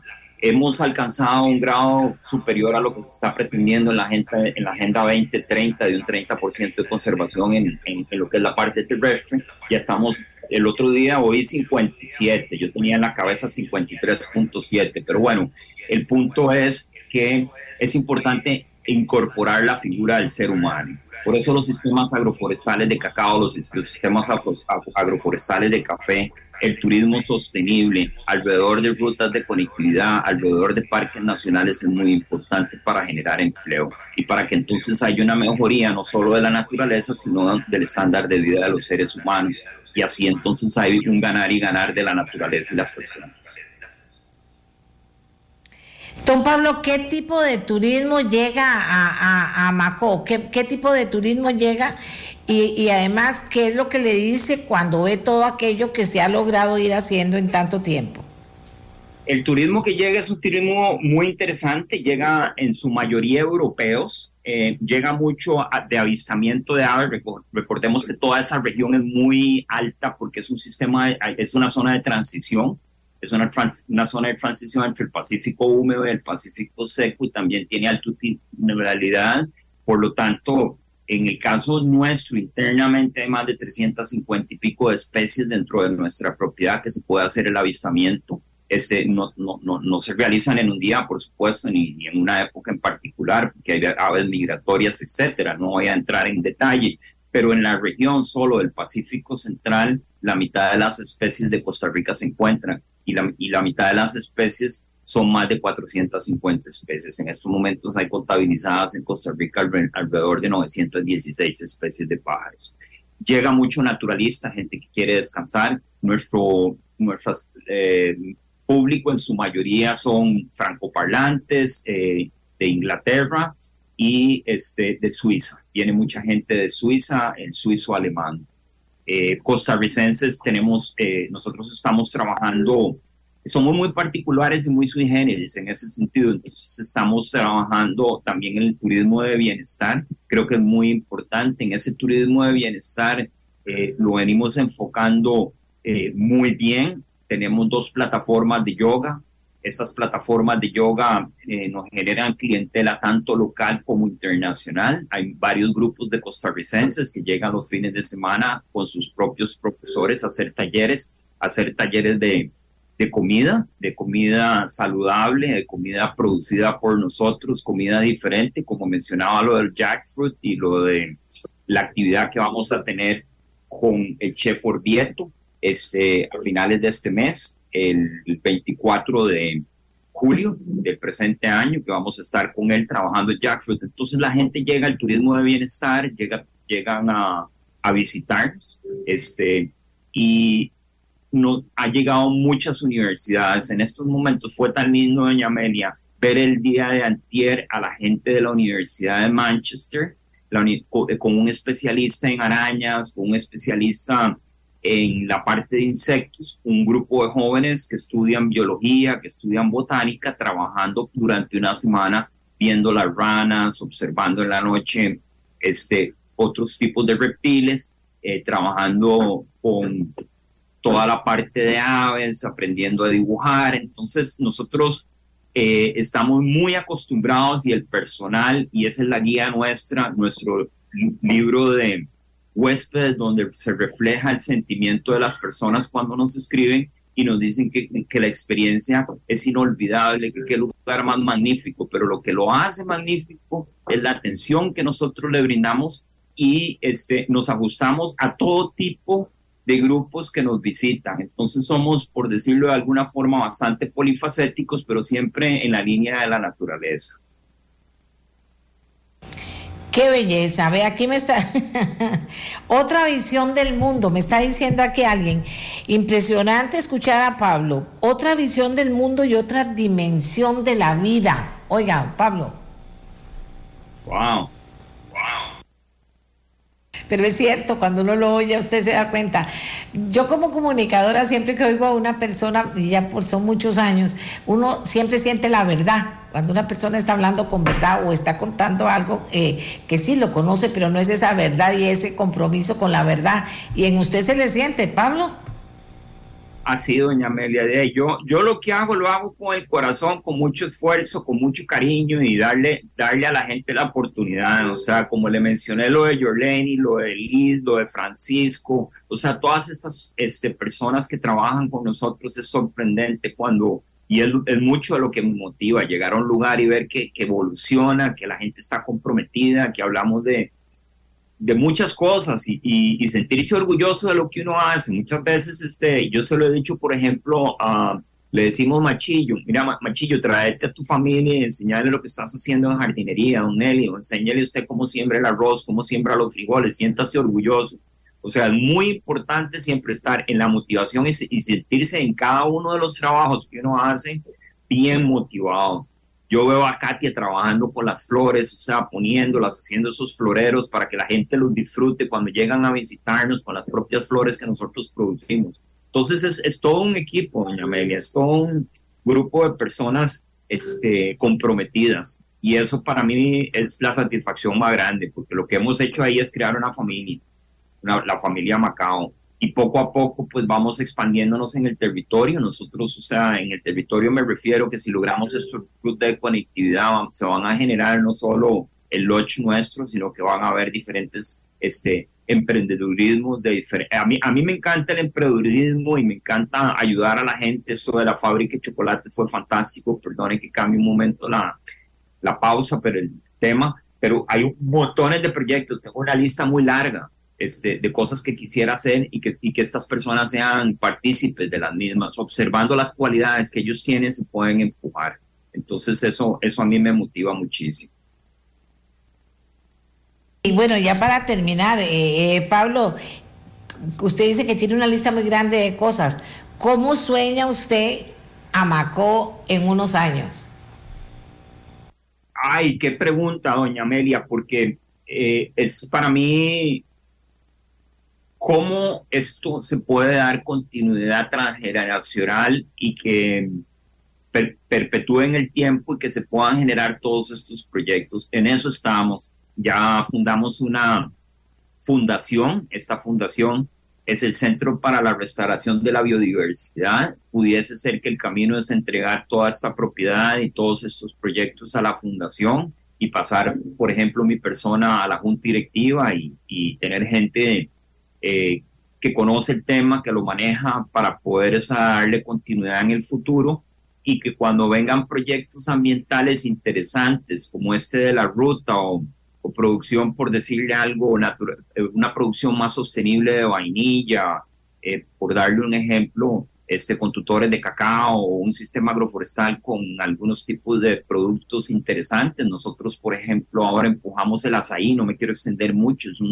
una palmera del Brasil, del Terpoleracia, que produce antioxidantes, entonces estamos en el proceso de comercialización ya y le estamos introduciendo. Entonces van a ver, se van a ir gestando proyectos y entonces se les puede ayudar a empujar estos proyectos tanto dentro de la, de la fundación y, del santuario de Macao, porque es una propiedad bastante grande, son 400 hectáreas, así como ayudarle a todas las personas en la región a, incentivar nuevos proyectos que no sean solo .com, que eso es una cosa que yo siempre trato de recalcar. O sea, yo viví en el Silicon Valley, conozco muy bien toda esa parte, pero también tiene que haber este, nuevos proyectos a nivel de agricultura regenerativa, agricultura sostenible, crear estos eh, lodges que son interesantes para el ecoturismo. Pablo, se nos acabó el tiempo. Hubiera seguido conversando con usted, pero quiero decirle que ha sido un honor tenerlo en el programa. De verdad, siga adelante. Me encanta cuando veo gente que tiene tan claro el futuro de esa, de esa manera en la que yo también lo entiendo. Así que ha sido un honor eh, entrevistarlo esta mañana, Pablo. Siga adelante. El honor es mío, doña Amelia. Muchísimas gracias por tenerme en su programa y muchísimas gracias a todos los radioescuchos. Amigos, vieron qué bonito. Vamos a hacer una pausa, pero los dejé inspirados. No me digan que no los dejé inspirados con la presentación de don Pablo Gordienco y lo que hace ahí. Qué lindo, ¿verdad? Que alguien piense en eso y no solo piense en construir edificios enormes, enormes, enormes en todo lado y que apenas haya campo para caminar. Qué lindo es ver que aman el ambiente de esta manera y que tratan de, de conocerlo mejor para protegerlo. Me encanta. Hagamos una pausa, hagamos una pausa porque todavía tenemos que cumplir con nuestros patrocinadores con nuestros patrocinadores BEC, que son patrocinadores a los que yo les agradezco montones, porque creen en este trabajo, porque creen en que también estas cosas hay que compartirlas y ustedes tienen que conocerlas y pasan cosas maravillosas en Costa Rica y tenemos que conocerlas. ¿A quién se le ocurre llamarme a estas horas? Bueno, y que tienen que conocerlas, ¿verdad? Entonces, eh, vamos a hacer una pausa para que usted los escuche y ya volvemos en la parte final del programa. La mía, la suya y la de nuestro siguiente invitado. Vean ustedes. Interesantes, porque los, estuve viendo, los datos de, oiga, de la matriz del Estado de la Preingeniería 2023. Usted dice, ¿y qué es esto? De la Cámara de la Construcción. Yo quiero que eh, don Carlos Trejos, presidente de la Cámara de la Construcción, nos aterrice el tema porque es muy importante. La Cámara está preocupada por el nulo avance en confección de carteles y órdenes de inicio a proyectos de preingeniería concluida. ¿De qué está hablando? ¿Qué es esto? ¿Por qué es importante? ¿Por qué tiene que ver con nosotros? ¿Por qué tiene que ver con la plata de los costarricenses? ¿Con, ¿Por qué tiene que ver con también la construcción de obra necesaria lo más pronto y mejor posible. Don Carlos Trejos, buenos días, cuéntenos. Buenos días, doña Amelia. Un gusto estar de nuevo por acá en su programa. Un saludo para usted y para toda la audiencia. Eh, le, cuento un poquito de qué se trata esto. Eh, por varias décadas en nuestro país hemos visto, toda la población ha visto cómo los proyectos de infraestructura de transporte, eh, carreteras, puertos, aeropuertos, no tienen resultados de ejecución muy buenos. No sé, se habla de que se atrasan, de que cuestan más, de que las obras no llegan a tiempo. Producto de eso, en la Cámara hace varios años nos dimos a la tarea de buscar cómo hacer algo que le venga a aportar al país y a la administración para entender cuáles son los problemas y cómo atenderlos y qué se puede hacer para que eso mejore. Eh, eso lo complemento con que cualquier proyecto de construcción, eh, y tal vez la población me entenderá un poquito mejor si, explico lo siguiente, cualquier proyecto de construcción, por sencillo que sea, inclusive una casa, antes de empezar a construir, uno tiene que hacer un montón de procesos previos para que la construcción sea efectiva. Eh, tiene que comprar la propiedad, tiene que hacer los diseños, tiene que sacar permisos, tiene que conseguir el financiamiento, tiene que contratar un profesional, un maestro de obras. Hay una serie de etapas que hay que hacer para poder empezar a construir y que la construcción se ejecute en tiempo y con el costo adecuado. Pues en un proyecto de infraestructura eso es aún más importante. Esas etapas son más relevantes y son muy necesarias que se completen de una forma adecuada antes de empezar la construcción.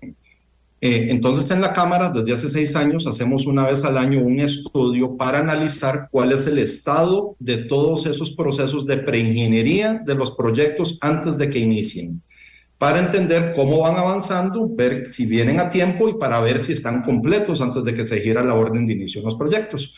Eh, hicimos el sexto estudio este año, en el mes de mayo. Eh, el estudio consiste en, en, preguntar cuál es el estado en esos diferentes proyectos de las 14 etapas de preingeniería, los 14 estudios que se tienen que hacer previo al inicio de construcción, y le preguntamos a las instituciones si están hechos o no hechos. Eh, y ahí vamos dándole seguimiento año con año cómo va avanzando. En la Cámara definimos que una duración estándar para ese proceso de preingeniería es de seis años y medio. Habrá proyectos más complejos que requieren más tiempo, otros menos, pero en promedio a nivel estándar, eh, de estándar internacional, seis años y medio es razonable antes de empezar construcción y por ende todos los años se debería tener un avance como de un 15% para llegar al 100% en seis años y medio. Eh, y todos los años medimos cómo va ese avance. Lo preocupante es que este año nuevamente se logró un avance de un 7.3%, o sea, prácticamente la mitad de lo que se requiere para que el proceso sea rápido y eficiente. Eh, históricamente a lo largo de los últimos cinco años hemos encontrado que el promedio de avance anual anda en el 6%, con proyectos que retroceden, con proyectos que avanzan, pero que, que el avance no es suficiente para lograr tener esa preingeniería lista en los diferentes proyectos. Entonces, eso es por un lado el análisis para entender cómo avanza esto. Por otro lado, relacionamos los resultados de los proyectos que se están ejecutando o que se terminaron en los últimos años para entender si en realidad la preingeniería le aporta a los proyectos. Y encontramos datos sorprendentes, bueno, yo no diría sorprendentes, confirman nuestra teoría que en los proyectos en que la preingeniería se completó antes de empezar construcción, los resultados son buenos. Son proyectos que tienen un incremento de plazo del 10% y de costo de un 8-10%, que es muy razonable para este tipo de obras a nivel internacional. Pero los proyectos que se les dio orden de inicio sin preingeniería completa, más bien tienen un resultado catastrófico en plazo, en donde los plazos en promedio de esos proyectos, que muchos de ellos aún no están terminados, se han ampliado como en un 170%. ¿Eso qué quiere decir? Que un proyecto que iba a durar 100 días, por, por, poner un parámetro más fácil de entender, va a durar 270 días, casi tres veces el plazo original y son proyectos que no tenían su preingeniería completa cuando se dio la, la orden de inicio. Cosas como eh, tener las expropiaciones resueltas, tener la, la, la, reubicación de servicios públicos resueltos, son las que más han impactado esos proyectos. Entonces aquí nuestra insistencia es en que, primero, que las instituciones con base en esta matriz puedan entender a dónde están los cuellos de botella de su preingeniería, que atiendan bien esa preingeniería, que las órdenes de inicio se den cuando esté completa y, eso definitivamente nos va a generar proyectos que van a ser más exitosos y con resultados mejores para el país y para, y para la población en general. Porque esos atrasos que tienen los proyectos que no tienen una preingeniería completa son proyectos que van a ser más costosos eh, eh, y más lentos en ejecutarse y al final eso, eso es plata que sale del bolsillo de todos los costarricenses por medio de impuestos. Carlos, ¿y cómo hacemos con esa información tan valiosa? ¿A dónde va a dar esa información? ¿Qué se puede hacer para, para que llegue a todos los lugares que tiene que llegar, porque esto tiene que ver con muchísimos sectores, con muchísimos niveles de empleados públicos y privados, tiene que ver con mucho.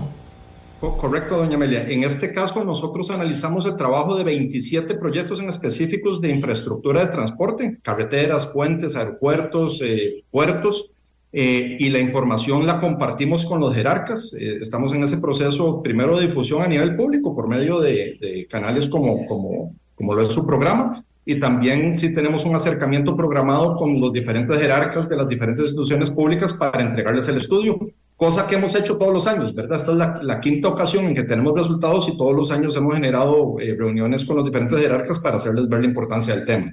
Eh, y el estudio les permite a ellos entender a dónde están los mayores problemas y, varían según la institución, ¿verdad? Y aquí hay proyectos que son liderados desde diferentes organizaciones eh, y eso les permite a ellos ver a dónde tienen las trabas en los diferentes proyectos para que las resuelvan y que esa ingeniería se complete. Doña Amelia, hay algo importante entender también los proyectos de este tipo no son proyectos que se, que se gestan y se ejecutan en cuatro años. Como ya les comenté, solo los estudios previos nosotros estimamos que rondan seis, siete años de, de proceso, más la construcción, eso quiere decir que son proyectos que trascienden una administración.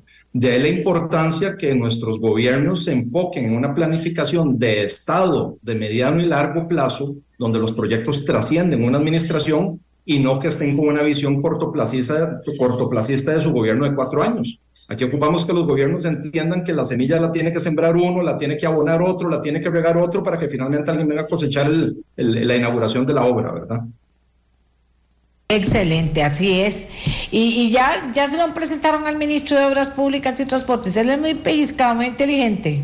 Sí, él, ha demostrado la apertura, doña Amelia. Esta semana tenemos la reunión y por un tema de agendas al final no, se logró dar, pero sí estamos reagendando para, para volverlo a revisar con él y con, y con, su equipo principal de trabajo, ¿verdad?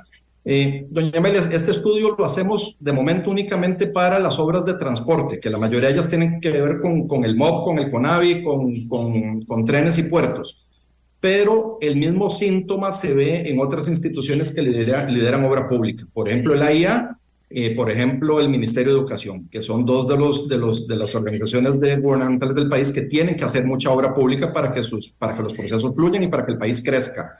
Eh, entonces estamos estudiando la posibilidad de ampliar el estudio para adelante en los años siguientes a esas instituciones porque definitivamente tienen los mismos problemas de falta de ejecución de obra y en gran medida es por no ejecutar la preingeniería de una forma adecuada y eficiente. Eso es pura y santa burocracia, sistemas ya que están ahí, que ya están obsoletos y no caminan. En gran medida sí, doña Amelia. Yo creería que hay profesionales muy, valiosos, pero los mecanismos que tienen de planificación de proyectos y de ejecución de proyectos en, en varios casos no han logrado modernizarse y, ponerse al día con lo, con lo que se requiere, ¿verdad? Entonces, definitivamente esto es una herramienta que, que, que a las instituciones, es un diagnóstico, ¿verdad? pero es un diagnóstico preciso que analiza las 14 etapas de preingeniería en donde las instituciones con esta información pueden de una forma consolidada entender qué les está pasando. Eh, y ya, ya, ya está en ellos tomar las acciones para resolverlo, ¿verdad? ¿Y cómo cree usted que va a afectar que el IVA ya le llegó a la construcción a partir del primero de septiembre? Doña Mel, es un tema interesante. Eh, eh, a partir del primero de septiembre, el IVA para el sector construcción en servicios de construcción pasa de un 8 a un 13%, es una, es una grada de un 5% en, en, el impuesto sobre los servicios y definitivamente es algo que va a encarecer las obras un poquito, ¿verdad? Eh, y se le viene a sumar a la inflación acumulada que hemos tenido en materiales producto de la pandemia y los problemas de logística, se le viene a sumar a, las altas tasas de, bancarias que tenemos y al, y al, final son, son factores que ninguno solito de ellos define qué pasa, pero todos le suman a un entorno un poquito más complejo y que, que encarece las posibilidades de, encarece las obras y, dificulta un poquito las posibilidades de que la gente invierta, ¿verdad? Que la gente piense en comprar una casa, que la gente piense en remodelarla porque, porque todo está más caro y esto del IVA viene a, viene a incrementar esos costos. Según esto este estudio de ustedes sobre la preingeniería, eh, eh, si no se logra superar lo que está pasando, todavía más caro saldrá cualquier construcción en, infraestructura. Sí, ahí, eso es importante, doña Meli, y el estudio es contundente en que los proyectos que iniciaron sin preingeniería completa tienen resultados malos. Por ende, la importancia de que se apeguen las instituciones a completar la preingeniería a, un nivel en que las obras vayan a ser exitosas. Eh, en este último año se dio orden de inicio entre los proyectos que iniciamos a dos de ellos. Uno con la preingeniería completa, el cual esperaríamos que tenga buenos resultados, pero se cayó en la mala práctica de otro proyecto en que se dio la orden de inicio teniendo la preingeniería no completa. Entonces, ahí, si, si, si se sigue dando el proceso que se ha dado en otros proyectos, probablemente ese proyecto va a tener más problemas. Esta es una buena noticia de los viernes porque alguien está haciendo este estudio contundente, muy puntual, para que todo el mundo lo entienda, ¿verdad? Eso es importante. Sería mala noticia si no se toma en cuenta algo que se está haciendo para ayudar y no se avanza en la manera en que hay que avanzar. Y para eso aquí es cómo mover elefantes, ¿verdad? Yo sé que eso es así, pero, pero pero me parece muy acertada que la posición de la Cámara en tratar de aportar para que después nos digan que no había dicho nada. Dígale a la gente que es preingeniería, por favor, don Carlos. Sí, doña Amelia, primero lo, que usted dice es fundamental. Eh, la idea de la Cámara es poder aportar y no solamente quejarnos cuando ya los proyectos salieron mal y, y llover sobre mojado. Entonces, este es un estudio que aporta para que las instituciones puedan mejorar. La preingeniería, doña Amelia, son, es todo lo que uno tiene que hacer antes de empezar la construcción para que pueda hacer una construcción fluida y en el tiempo y en el costo que estaba planeado. Entonces son todos los permisos que hay que obtener, todos los diseños, la remoción de servicios públicos. Si usted va a construir una carretera donde pasa un acueducto y hay que moverlo, bueno, que ya esté planificado y el AIA tenga el presupuesto para mover ese acueducto cuando se requiere. Eh, la viabilidad ambiental, el financiamiento de la obra. Son 14 elementos fundamentales que previo a dar la orden de inicio tienen que estar resueltos para que la construcción pueda ejecutarse de una manera fluida, cumpliendo cronogramas y cumpliendo el presupuesto. Imagínese usted todo lo que hay que hacer, comenzar sin tenerlo todo claro. No entiendo yo cómo se puede hacer eso y cómo, y cómo hay vistos buenos para que esto pase. Finalmente, ¿de quién sería la responsabilidad de que esto pase? Al, final es una responsabilidad de las, de las, instituciones que lideran el proceso, doña Amelia, y a veces hay un, vamos a ver, hay mucha presión de, de toda la población y de, los, y de grupos eh, que el país se desarrolle y tenga la infraestructura, y en eso estamos todos de acuerdo. De ahí la importancia de que la ingeniería se haga más rápido, más efectiva, pero que esté completa antes de empezar. Eh, y las organizaciones que lideran el proceso, los jerarcas que lo lideran, es importante que completen esas etapas y que no se las brinquen, porque si no, después el, el, resultado es malo. Y, constantemente vemos proyectos con, con, con demoras gigantescas que duran dos o tres veces su plazo original y costos excesivos que se pudieron haber evitado terminando esa preingeniería y obviamente hay que revisar esos procesos de preingeniería para que sean ágiles, eficientes y, rápidos, porque tampoco nos sirve que la preingeniería dure el triple o el doble de lo que debiera durar, que también durar, que eso también nos está pasando ahora. Estamos avanzando a un 6-7% anual cuando debería ser un 15%. Entonces hay, hay que atender las dos cosas, ¿verdad?